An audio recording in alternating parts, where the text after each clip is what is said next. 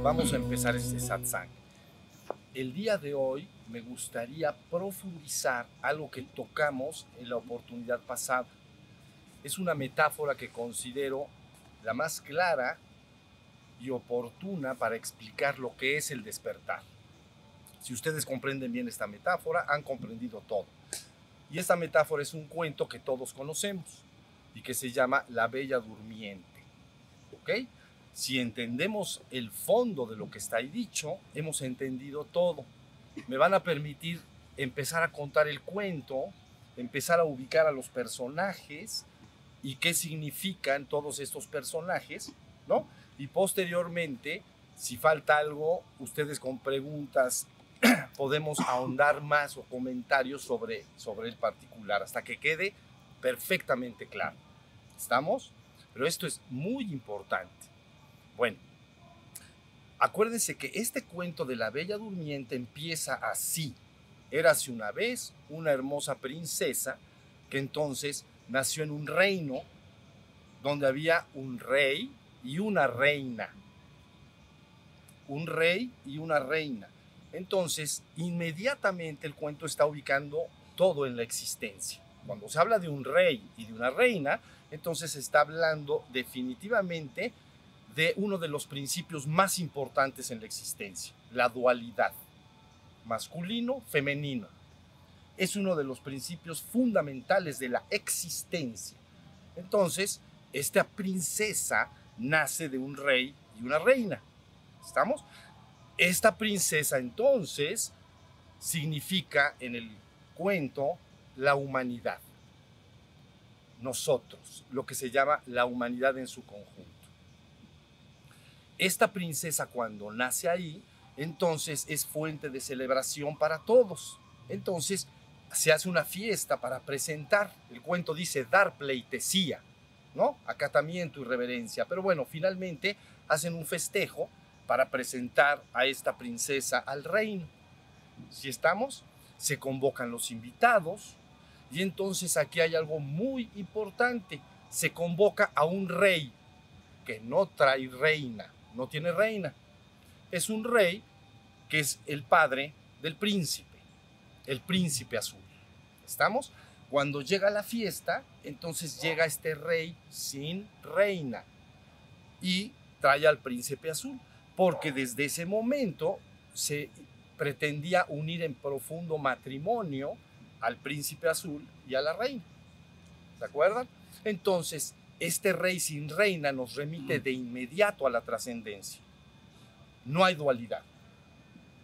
No hay rey y reina, como los padres de la princesa, pero hay un rey, es un gordito muy simpático en el cuento, que entonces llega con su príncipe azul.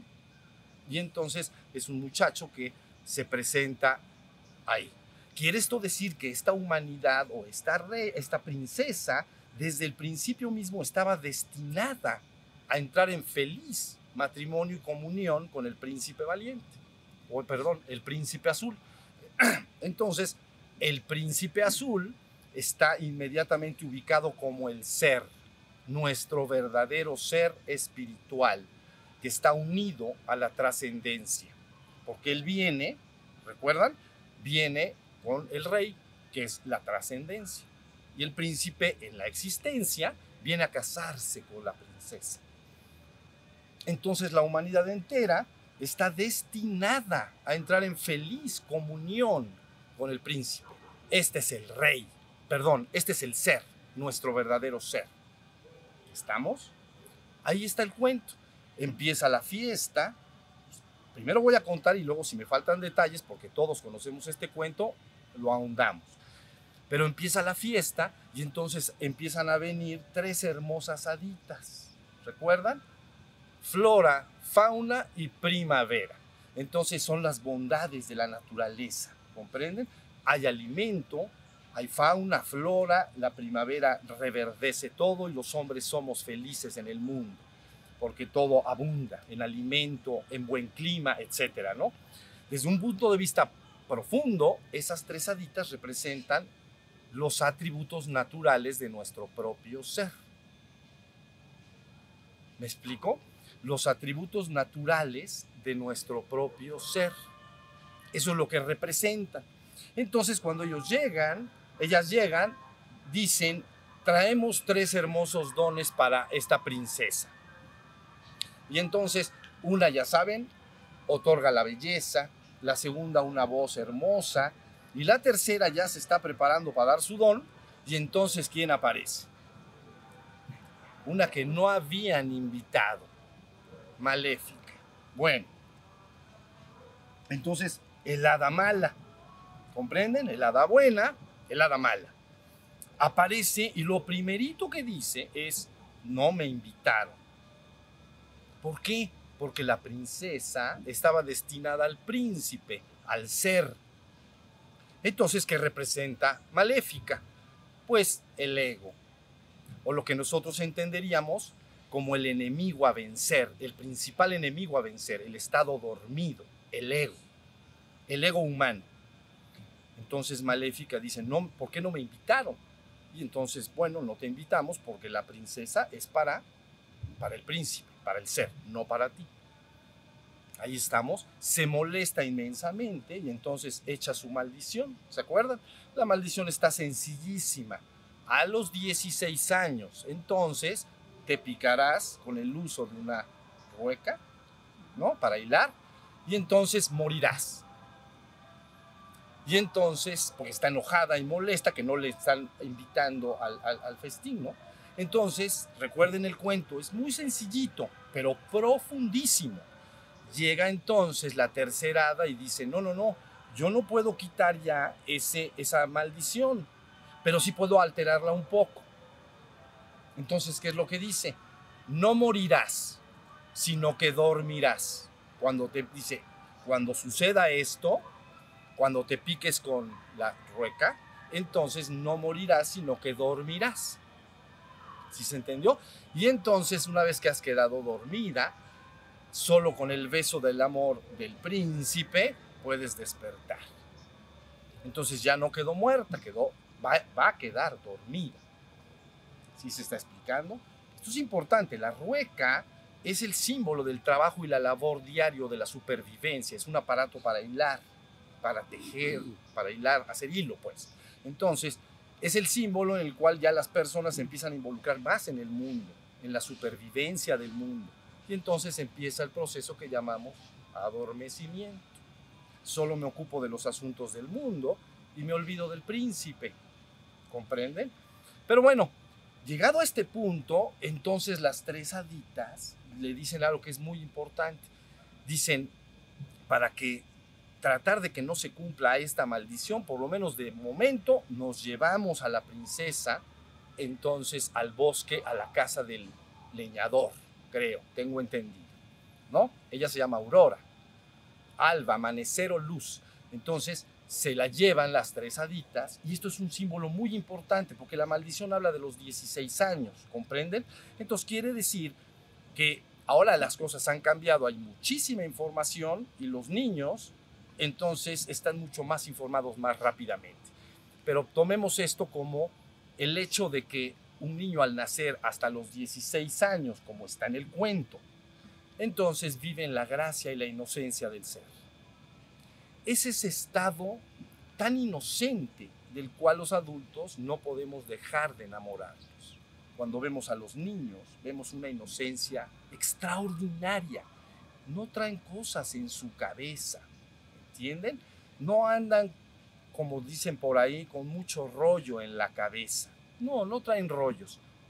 Están directamente en comunicación y comunión con las cosas. Es un estado de gracia natural, si se comprende. Si ven tierra, pues la agarran y están felices. Jamás piensan, me voy a ensuciar, no, meto, no, me, no me meto a la tierra. No, directo a la tierra hay agua, directo al agua. No, es que me va a dar gripa, no sé qué. No, ellos están en comunión con eso. ¿Sí se entendió? Entonces, por eso las tres haditas que representan los atributos naturales del ser que yo soy y que ustedes son junto conmigo, entonces la están cuidando durante 16 años. Esos atributos son naturales del ser que yo soy y que ustedes son junto conmigo son el amor, la paz, la armonía, el equilibrio, la gracia. Son los atributos naturales de nuestro propio ser y resultan bastante evidentes en los niños. Siempre están felices, siempre están, ¿no? Si algo les deteriora, se enojan, lloran, pero luego, luego perdonan, ¿no? No guardan cosas. ¿Sí se entendió? Es un estado inocente. Conocen las palabras. El que no se hace un niño no entra al reino. Ya los conocen. El que no se hace un niño nuevamente no entra al reino. Bueno, entonces ahí tenemos a, la a las haditas cuidando, cuidando a la niña, ¿no? Que está creciendo, hermosa, ¿no? O pelos dorados, sus labios rojos y todo. Canta por todos lados. Entonces está divina. Pero resulta que Maléfica es, está bien molesta, no la encuentra. Y dice, ¿qué pasa con esta? Ya me la desaparecieron. Entonces está bien enojada, ¿no? Finalmente, entonces, acuérdense del cuento, cuando va a cumplir 16 años, las haditas, en el cuento, ¿eh? empiezan a pensar en, en, en, hacerle su cumpleaños, ¿no? Y entonces en hacerle su cumpleaños, hacen, hay, un, hay un evento que me gustaría compartir con ustedes, que es este. Cuando Maléfica busca descubrir dónde está la niña, entonces manda un cuervo, así está en el cuento, ¿no? Va volando por el bosque. Y las haditas, cuando están haciendo el pastel y el vestido para el, para el cumpleaños 16, y que por cierto ya se iba a casar con el príncipe, entonces la, las haditas hacen algo que eso es muy importante, tiene una profundidad grande. Una quería que el vestido fuera azul y otro quería que el vestido fuera rosa. Remite de inmediato y nuevamente a lo masculino y femenino. Se está hablando no de una mujer, se está hablando simbólicamente de la humanidad. No es una mujer, porque rosa, azul, rosa, azul. Si fuera una mujer, las haditas no tendrían complicación. Dicen, pues es rosa. Y el príncipe, pues es azul. Está claro, ¿no? pero ellas están jugando, están de alguna manera pensando que debe ser rosa y hacen así con sus varitas, está, está, está. Y entonces pasa el cuervo volador, comprende, que anda bien pendiente y ve que salen chispas de la cabaña, de que están con las varitas cambiando el vestido de color, salen, salen las, ¿cómo se llaman? Las chispas. Entonces ve y dice, se acerca a la ventana, comprenden, el cuervo ve y dice, andabas escondida, ya te encontré. Esto es bien importante. Y entonces se va con Maléfica y le dice, ¿qué crees? Ya la agarramos. Está escondida en el... Por allá anda. Por allá anda en el bosque. Para esto hay otro escenario, comprenden, en el cual ella sale ahí al, bosque, comprenden, y entonces está cantando y realmente está anhelando a su amado, ¿no? Está buscando en su interior y corazón encontrar a su amado. Canta y canta con los pájaros y todo. Y entonces, ¿quién pasa por ahí a lo lejos? El príncipe. Pero pasa el príncipe en un caballo blanco. Esto es muy importante. Ya lo hablaremos por qué después. Y entonces dice, ¿qué, es esta hermosa voz que escucho? ¿no? Entonces se acerca y entonces pues ya ya sabe se ven y entran en amor inmediato a primera vista, bailan y entonces él dice, pues ya me enamoré de una campesina, eh, y, pero es la que yo quiero y con ella me caso. Es el otro escenario. ¿Ya vieron? Por el otro lado hay otro, hay otro momento muy importante en el cual los reyes ya están armando la boda. Y entonces levantan sus copas y brindan, y en el brindis, entonces, ¿qué es lo que dicen? Al fin nuestros reinos serán unidos. Eso es lo que dicen. La trascendencia y la existencia, eso es lo que yo aquí he explicado como la verdad absoluta. Tener la conciencia de que eres uno con la trascendencia y uno con la existencia. Eso es la iluminación total y absoluta. Y eso es lo que le dicen los dos reyes, tomando vino, ¿no? Celebran y dicen, al fin nuestros reinos se unirán. ¿Ok? Ahí estamos. Bueno, las haditas entonces llevan a la, chica, a la princesa al, castillo porque ya, ya va a cumplir 16 años, ya se va a casar, ¿no? Y entonces ahí llega Maléfica. Y entonces, ¿qué hace Maléfica? está clarísimo. La hipnotiza, ¿no? Se la lleva a la torre del castillo, ¿no? Una persona parada sería como una torre. Tu cabeza es tu torre. Ahí es donde está el ego humano. Ahí es donde, ahí está tu, el desarrollo mental que tú consideras tu yo. Entonces está en la torre. Entonces ella la hipnotiza y se la lleva a la torre.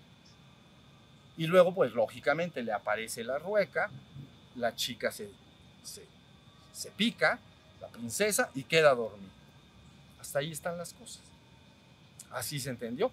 Entonces el príncipe llega y, por cierto le dice al, al papá, sabes, ya no me voy a casar con la princesa, porque él, él no sabía que, que la campesina era la princesa.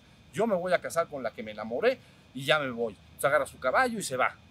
Pero entonces Maléfica está muy pendiente porque dice, la única, el único que puede despertar a esta, a la princesa, es el príncipe. Es el único. Entonces se va y le hace una trampa, se va a la cabaña y él llega ya a recoger a su amada campesina y entonces, ándale, aquí te quedas.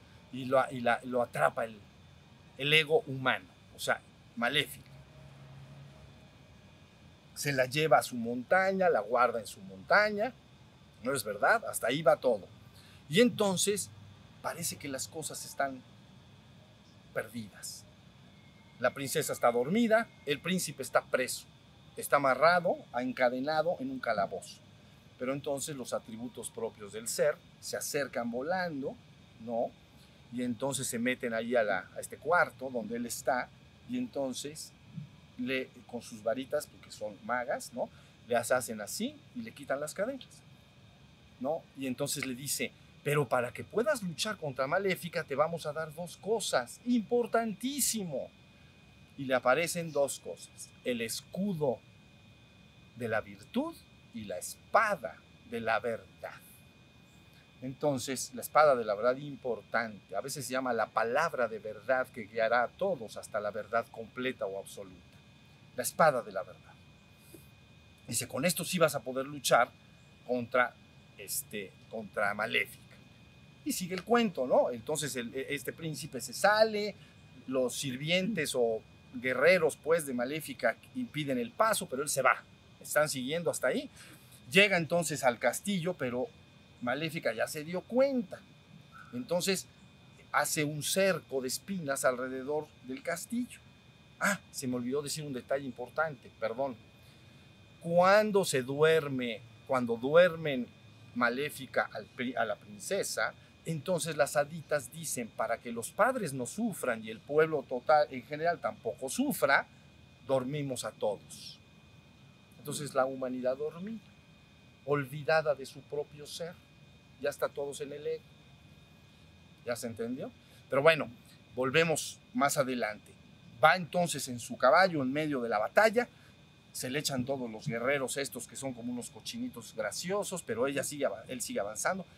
Entonces saca su espada, su espada de la verdad, es bien importante.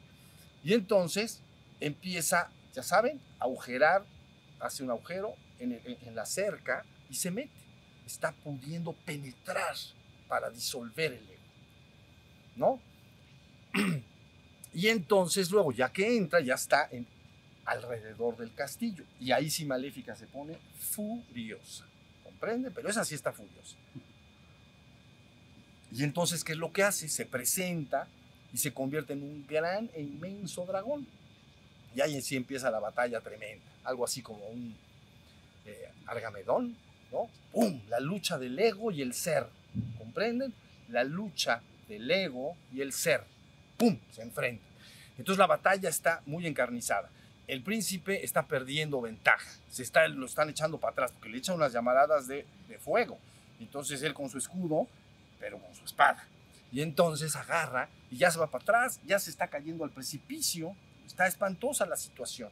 Y entonces el dragón le echa una llamarada de fuego y le tira su escudo de la virtud. Ya ni virtudes le quedaban al pobre. Ni paz, ni armonía, ni nada. Estaba francamente ya cansado en medio de esa batalla, ¿no? Pero se queda con la espada de la verdad. Y es entonces cuando ya el dragón, ahora sí, se lo va, se la va a echar, se lo va a echar al príncipe directo, lo va a acabar. Y entonces una de las hadas es cuando da un decreto. Recuerdan, ese decreto es hermoso, porque el decreto dice, ahora espada de la verdad, vuela veloz y segura, que el mal perezca y que el bien prevalezca. Qué hermoso. ¿Entienden?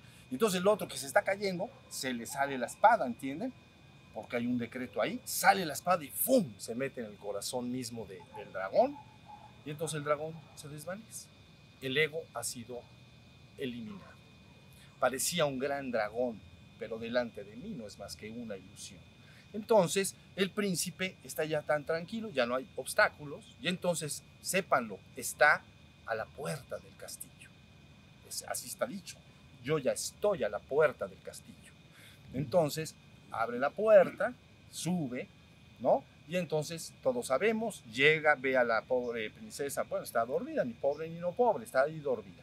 La abraza, le da su beso de amor, se despierta. ¿Qué cosa? ¿Entienden? Y entonces ya pues, se la agarra directo, cambia el escenario, ya va a acabar el cuento. Entonces la toma y ya se ponen a bailar ahí en, en- el castillo, ¿no? Y ya están bailando en armonía y entonces empieza lentamente a cambiar el escenario. El escenario físico, que es el salón, empieza a desvanecerse y empieza a aparecer un ambiente etérico, como si estuvieran bailando en las nubes o algo parecido. Entonces está hablando de que no es un reino de este mundo, no es un reino físico, es el reino del ser, es el reino de la conciencia despierta que se sabe uno con el uno, uno con lo divino. ¿Entienden? Ese es el verdadero reino. Entonces, ha cambiado el escenario y ya ni siquiera y ya no hay nada físico porque es en la conciencia. ¿Sí se entendió? Siguen bailando y entonces las haditas para remarcar que es la humanidad completa, no hembras, no machos, entonces hacen lo mismo que hicieron en, la cabaña. Sacan su varita y jugando, pam, pam. Entonces se va, se va volando ya al cielo, pero la humanidad completa. Se le pone el vestido azul, se le pone rosa, se le pone azul porque ellas están echando sus, sus, sus magias con su varita. Y entonces va cambiando, cambiando, cambiando. Y entonces de repente se aleja la cámara, comprenden qué cosa más hermosa, se empieza a cerrar el libro y entonces vivieron felices para siempre. Fin del tiempo. La redención se ha consumado. Ahí está. Bueno, esto que les acabo de platicar es el arquetipo o, si ustedes quieren, la metáfora más llena de contenidos, porque los tiene todos. ¿Sí? Y ustedes pueden ubicar esta metáfora tanto en una persona individual, cada uno de los seres humanos de manera individual, dentro de ti mismo tienes todos estos ingredientes. ¿Comprenden?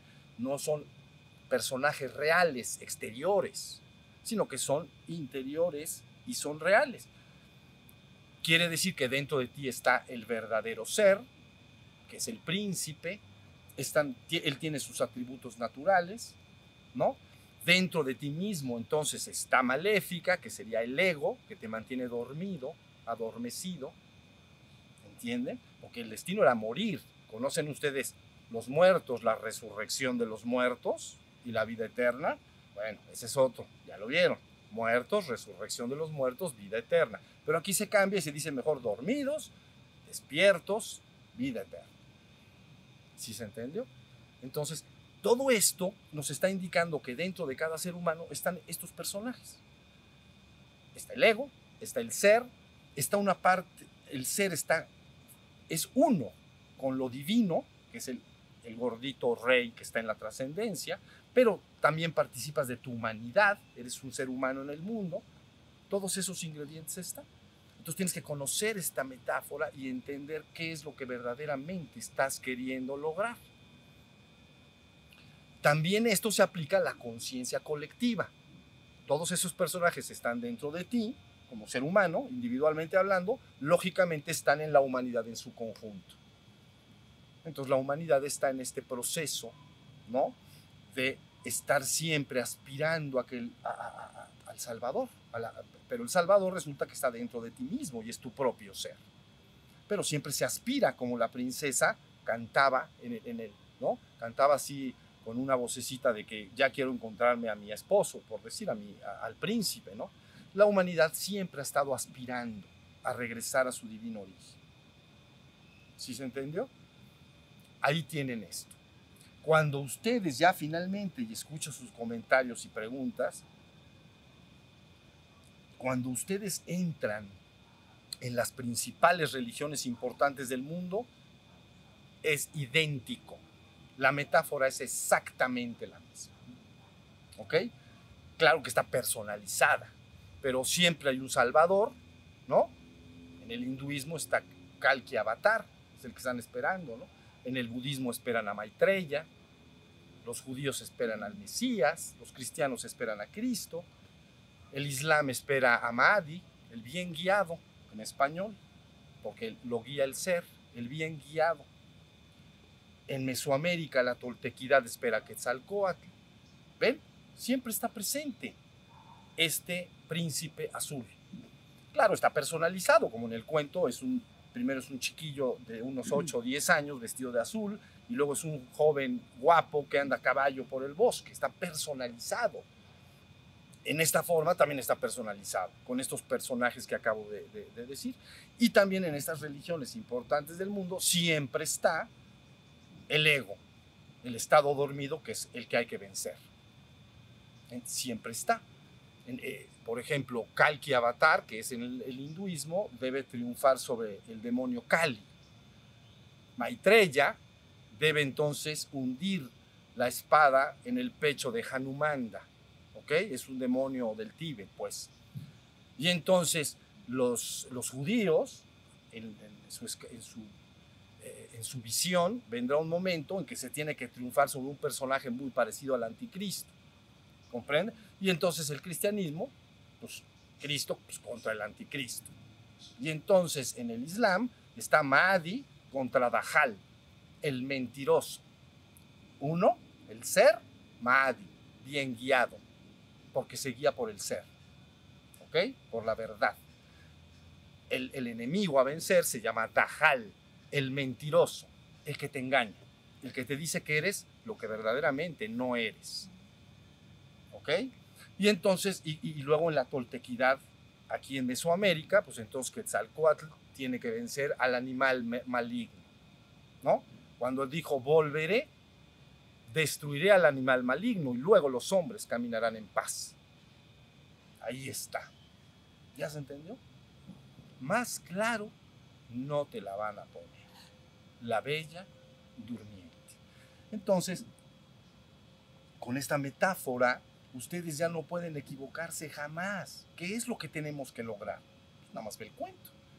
Tienes que despertar a la conciencia de tu propio ser, porque la humanidad en su conjunto actualmente está gobernada o está adormecida por el ego. Ya profundizaremos algún día en, lo que implica el ego, lo que es el ego y lo que es el ser. Pero ya tienes ubicado muy bien lo que tienes que lograr, ¿no? Los seres humanos creen que son lo que no son. Tienen que despertar a su ser. Cuando despiertan dicen, aleluya, soy uno con el uno. Soy uno con el uno. Soy la divinidad misma. Esa es la conciencia plenamente despierta. ¿Sí se entendió? Hay pasos intermedios de los que hemos hablado, pero finalmente ese es el trabajo. ¿Sí estamos? Y aquí hemos hablado una y otra vez que se debe de hacer para que la persona despierte y deje de estar nada más en la torre. ¿Ven? Aquí está la torre del castillo. Ahí están los seres humanos en la calle. En la torre. Ahora sí que en la torre. Está- bueno, perdón, bueno, en la torre porque están en la torre. Ok, entonces, ¿qué hay en la torre del castillo? Está la mente racional todo el tiempo operando, de manera dirigida o no dirigida, ya lo hemos dicho mucho, ¿no? Pero finalmente es tu mente que o está todo el tiempo distraída y divagante, o está pensando dirigidamente en asuntos del mundo, del trabajo, la supervivencia, o en lograr mis sueños, hacer algún viaje que quiero, pero siempre está, siempre estoy en la torre, estoy encerrado en la torre, estoy dormida. Entonces hay, que despertar. Ahora, este príncipe azul, insisto, está dentro de todos y cada uno de los seres humanos. Yo le llamo preferentemente la conciencia pura. Esa conciencia pura, una vez que se ha despertado, entonces supera al ego. Inmediatamente tú te identificas con el ser que yo soy y te das cuenta que no eras el ego. No has perdido con esto ninguna de tus facultades intelectuales. Tienes tu memoria, tienes tu capacidad de pensar, planear, razonar, lo que quieras, imaginar, todo lo tienes, pero como facultades, como herramientas. No soy la mente. Tengo unas herramientas que utilizo. Pues el ser puede utilizar las herramientas mentales, que son razonar, imaginar, etcétera, planear, todo lo que ustedes quieran. Pero el ser humano en la torre cree que es su mente y su cuerpo, por supuesto. Cree que es la torre y, cree que es la mente que está ahí arriba en la torre. Por eso lo llamamos está dormido. La princesa está hermosamente dormida con una flor roja preciosa acá, ¿comprende? Llega el príncipe y dice, yo te llevo. O sea que, prepárate. Bueno, ese es el cuento. Esa es la metáfora y si ustedes la entienden, saben muy bien de lo que se trata todo. Y saben muy bien que al entrar en cualquier tradición espiritual importante del mundo, ¿no? Distíngalos sobre tradiciones espirituales no importantes. Las verdaderamente importantes tienen por fuerza ustedes que advertir estos arquetipos y estas, esta metáfora. Está ahí, puesto con toda y absoluta seguridad. Y su única intención es rescatar a la humanidad y reconectarla con su divino origen. Eso es todo. Pero eso es todo. Entonces, fíjense lo que está diciendo esa conciencia pura. Vamos a rescatar a la humanidad, ¿no? Ese es un término que ustedes conocen como redimere, ¿no? Rescatar o, redimir, ¿no? Acuérdense, la palabra redimir viene de emere, de re-emere, Emer es coger, como voy a coger eso que está ahí, mire. Esto es emere, coger. Y re, nuevamente. Es decir, tú eres el ser, pero le llaman por ahí, estás en un estado caído o expulsado del reino. Entonces, redimere, te retomo y te regreso al reino. Es lo que hizo el príncipe en el cuento. Agarra a la amada, se casa con ella, baila y el escenario cambia y se van al reino del puro ser terminó la historia. Terminó la historia. Aquí en Occidente le llaman fin del tiempo. La humanidad en su conjunto ha sido redimida, restaurada en el reino de su verdadero ser. ¿Ok? ¿Hay dudas? ¿Está, ¿Está claro? Bueno, si ustedes quieren hacer algún comentario pregunta, ahondar un poco en estos personajes, háganlo. Y si no, pues meditamos y ya. ¿Cómo vemos la espada de la verdad en, en en la, eso, la eso, eso eso de es la muy, humanidad. Eso es muy importante, mira. La espada de la verdad a veces se ha, se ha dicho la palabra de verdad, ¿no? Él vendrá y con la palabra de verdad los guiará a todos hasta la verdad completa. Yo llamo a la verdad completa verdad absoluta, pero se habla de la palabra. Ahora, esa palabra, ¿cómo ha sido dada a la humanidad? Bueno, está metida en la esencia misma de todas las tradiciones importantes del mundo. Todas las tradiciones importantes del mundo tienen en su esencia ya esa palabra dicha. ¿Cómo debe el ser humano restaurarse en la verdad absoluta? Entonces, ¿cómo podemos ver la espada de la verdad como la esencia de las tradiciones importantes del mundo? Más sus fundadores, sus principales maestros y místicos que durante los años han mantenido viva la llama de la enseñanza. Y no solo eso, han mantenido viva la llama de la esperanza. ¿Ok? Esa esperanza es un mensaje a la humanidad dicho durante milenios. No estás huérfano. Tarde o temprano serás regresado al reino. Te experimentas expulsado del reino, por eso sufres. ¿Ves? Pero no estás huérfano. Finalmente regresarás al reino. Entonces, esto, es- este conocimiento espiritual profundo y sus más importantes representantes, maestros, fundadores de estas religiones importantes, están dando ese mensaje a la humanidad. Mantienen viva la llama de la enseñanza durante los siglos, ¿no? Son como el príncipe, están luchando, pero el príncipe da la palabra y dice cómo. Entonces, están luchando para rescatar a la humanidad y despertarla. Y sobre todo, bueno, las dos cosas son importantes, lógico, mantener viva la llama de la esperanza. Si se pierde la esperanza, se pierde todo. ¿Entiende? La persona queda desamparada. Pero si tiene la esperanza, porque ha sido una promesa sostenida, ¿entienden? Una promesa de que esa conciencia finalmente, el príncipe, logrará rescatar a la humanidad en su conjunto. A mí me parece que estamos en un momento propicio para ello finales del siglo XX y principios del siglo XXI. Ya veremos. Ya veremos si la humanidad tiene tan claro lo que es despertar. Ya lo estamos aquí diciendo muy claro, ¿no? No creo que nadie de los que han venido tengan alguna duda de lo que es despertar y cómo despertar. Entonces, la humanidad puede colectivamente despertarse, porque si un ser humano particularmente se puede despertar, ¿por qué no se va a poder despertar la humanidad en su conjunto? Alguien dirá, no, hombre, pero es una tarea inmensa. Ve nomás por las calles y ve a la gente con tantas preocupaciones y tantos problemas. Ya lo sé, pero yo sé que el ego es una ilusión. Parece un gran dragón, parece un problema infranqueable.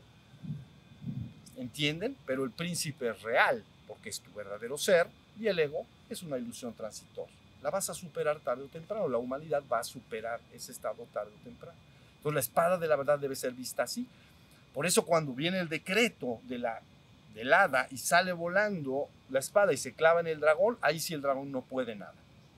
¿No? Se traduce a veces como, es, como la palabra de verdad. ¿No? Entonces, por ejemplo, eh, Kalki Avatar se dice vendrá en un caballo blanco. Bueno, Kalki Avatar es como el Salvador en la, en la India, ¿no? Están esperando pero lo hacen personal, como una, como una persona física, real, ¿no? Pero Kalki quiere decir caballo blanco. El, el, eh, ¿Cómo se llama el príncipe? Felipe. Sí, es Felipe. Felipe quiere decir el amigo de los caballos, ¿ok? En griego. Entonces, Kalki Avatar viene en un caballo blanco, con su espada bien desenvainada, para agarrar a Maléfica y ponerla en su lugar. Y entonces Han, eh, eh, Maitreya, en algunos escritos en el Tíbet, dicen, montan su caballo rodeado de su ejército y clava la lanza sobre el demonio Hanuman, triunfa sobre él. ¿No? Y en el Apocalipsis, entonces, alguien que ustedes entienden como Cristo llega en un caballo blanco y con una espada en la boca. ¿Ok? Entonces ahí tienen la idea de la espada es la palabra que guía a todos hasta la verdad completa. Es certera y veraz. Por eso se dice, yo soy certero y veraz. Y si la persona escucha esa palabra, se va restaurando en la verdad completa. De ahí las palabras que dicen, el que escuche mi palabra, las recuerdan ustedes, el que escuche mis palabras y se aplique a ellas, tendrá vida eterna y no verá la muerte jamás. Porque es la palabra de verdad. Entonces, la espada es la palabra de verdad. Es una palabra que viene conectada con la divinidad. Entonces te está diciendo cómo puedes ubicarte y restaurarte en esa verdad.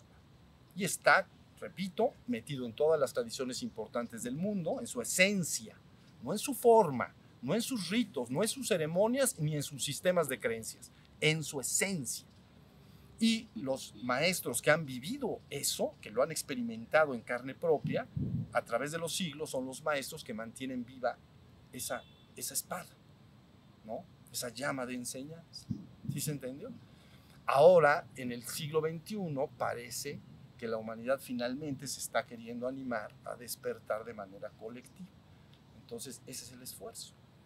¿Por qué despertar a uno y no a todos? Dices, no, es que no se puede. No, es que el otro es verdad y lo otro es una ilusión. Las personas están viendo lo que no son.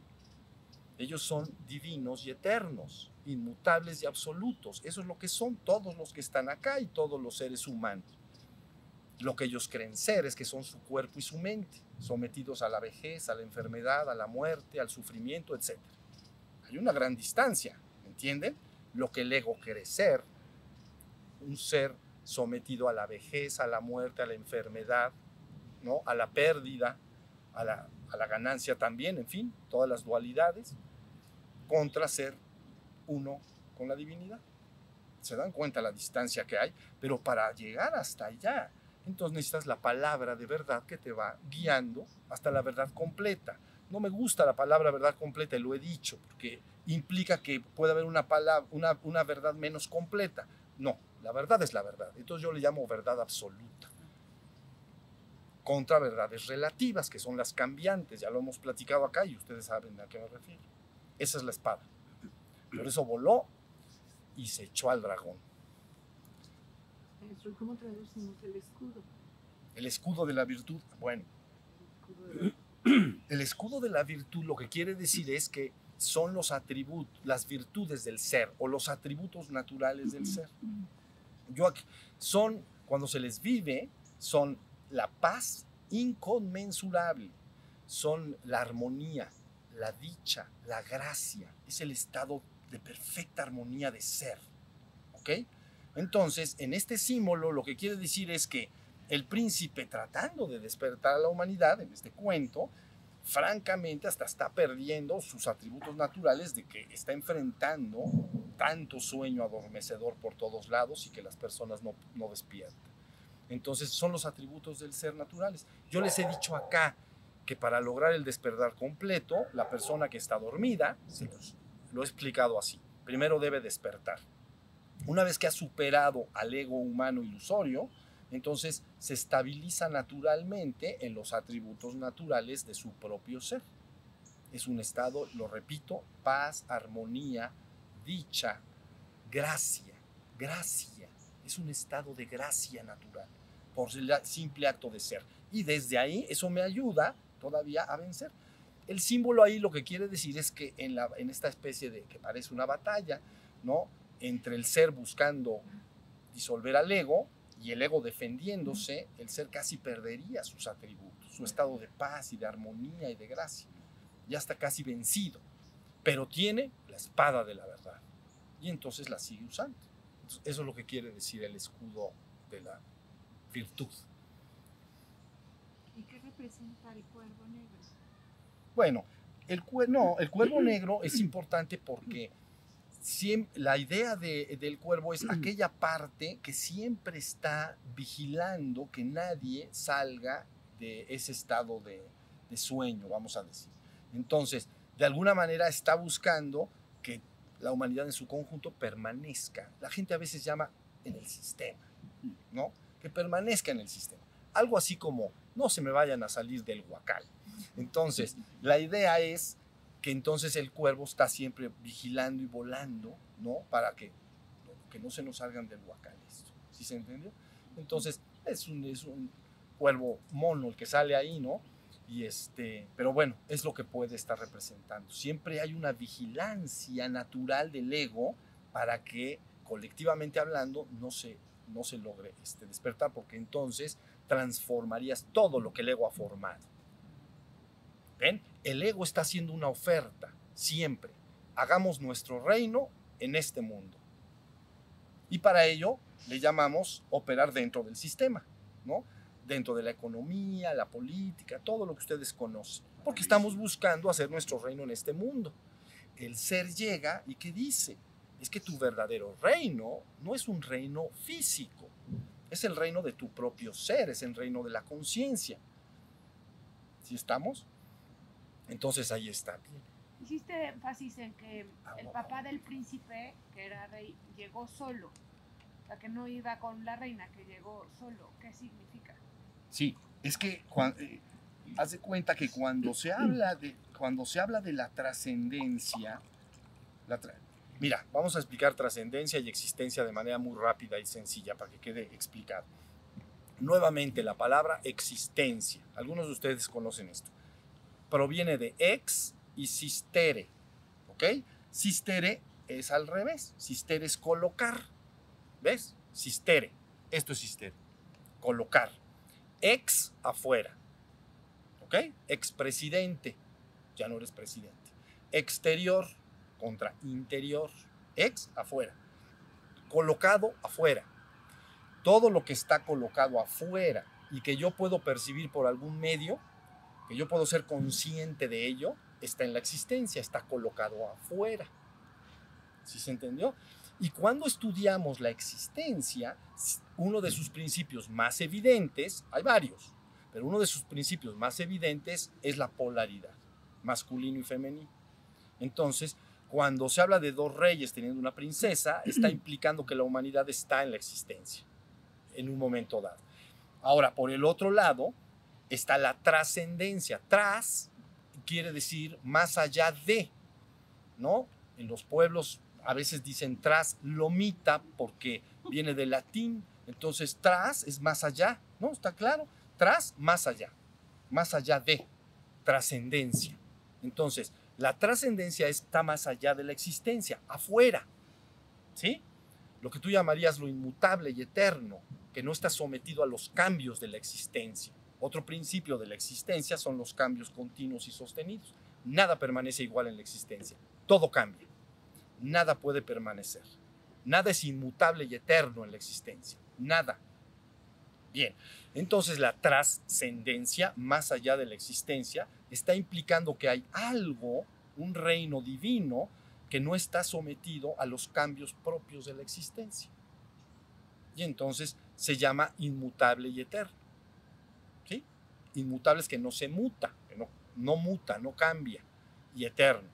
Entonces, ese rey, como viene solo, está hablándonos o dándonos un mensaje de que no se está hablando de la existencia como dualidad. Ese rey proviene de la existencia. ¿Sí? ¿De la qué?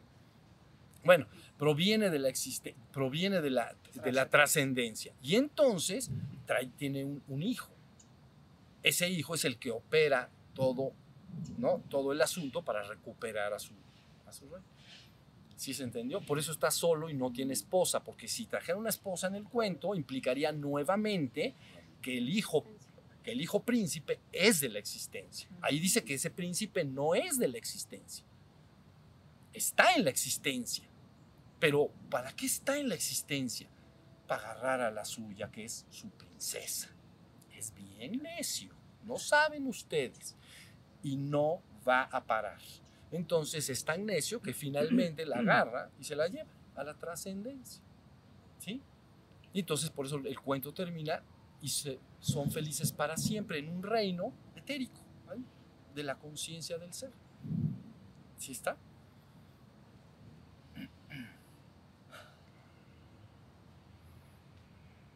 Una pregunta. Bien. ¿Cómo para despertar yo hago... Eh, me apoyo en esas hadas que te, están adentro de mí. Ok, es que para que tú conozcas esas hadas que están dentro de ti o los atributos de tu propio ser, no vas a adquirir algo diferente ni ajeno a ti. Lo que, te, lo que estás buscando es tu propio ser y ese tiene estos atributos que hemos llamado. Pero la única forma de conocer esos atributos es que vayas despertando a tu ser. Entonces, conforme más despiertas, te, va, te vas a dar cuenta que al estar en conciencia de ser, ausente de los contenidos de la mente, cuando la mente ya no está fluyendo, no hay pensamientos uno detrás del otro, hay un profundo vacío o silencio interior de pensamientos, al quitarse la mente, o lo que tú llamarías el ego, la parte mental intelectual, queda el ser, diríamos, desnudo. Y en su estado desnudo están esos atributos ahí, de manera natural y yo puedo nombrarlos. Digo, ¿qué es qué? este ser que experimenta? Está en paz, está en una paz inconmensurable, no lo, no lo puedes alterar. Puedes alterar la mente y, y las emociones de la mente, pero no puedes alterar ese ser, él está perfectamente en paz. Y así sucesivamente, está en armonía, está en un estado perfecto. Cuando estás en ese ser que yo soy, no puedes por ninguna forma ni de ninguna manera concebir cómo mejorarlo no puedes. Está, esto es perfecto. Es el estado perfecto. por eso su casi su atributo que reúne todo le llamamos gracia, porque tiene todo eso junto. Tiene la paz, la armonía, etcétera, hasta la gracia. ¿Sí estamos? Entonces la idea es, ¿quieres encontrar a las hadas o a los atributos? Tienes que superar a la mente, debes de despertar a la conciencia de tu ser y en un momento dado dar que se acallen todos los pensamientos, toda la mente. En- y en ese momento vas a decir lo que te estoy diciendo. Aquí están las hadas. Son, por eso le llamo atributos naturales. No es algo que tú construyes, es innato al ser. ¿Comprenden? Hay seres humanos que cuando logran un atributo, desarrollarlo, por ejemplo, a base de cierto entrenamiento, a lo mejor hay gente que puede multiplicar mentalmente con muchas cifras y otros no. Ah, porque no es natural. Uno desarrolló eso y el que no lo hizo, no. ¿No? Y así sucesivamente, cada ser humano puede desarrollar cosas diferentes. Pero en el ser que yo soy y que tú eres junto conmigo, esos atributos son absolutamente naturales. No los puedes construir, pero tampoco los puedes quitar. Son innatos. ¿Sí se entendió? Y solo los adviertes cuando estás en el ser. Y dices, esto sí está hermoso. ¿Sale?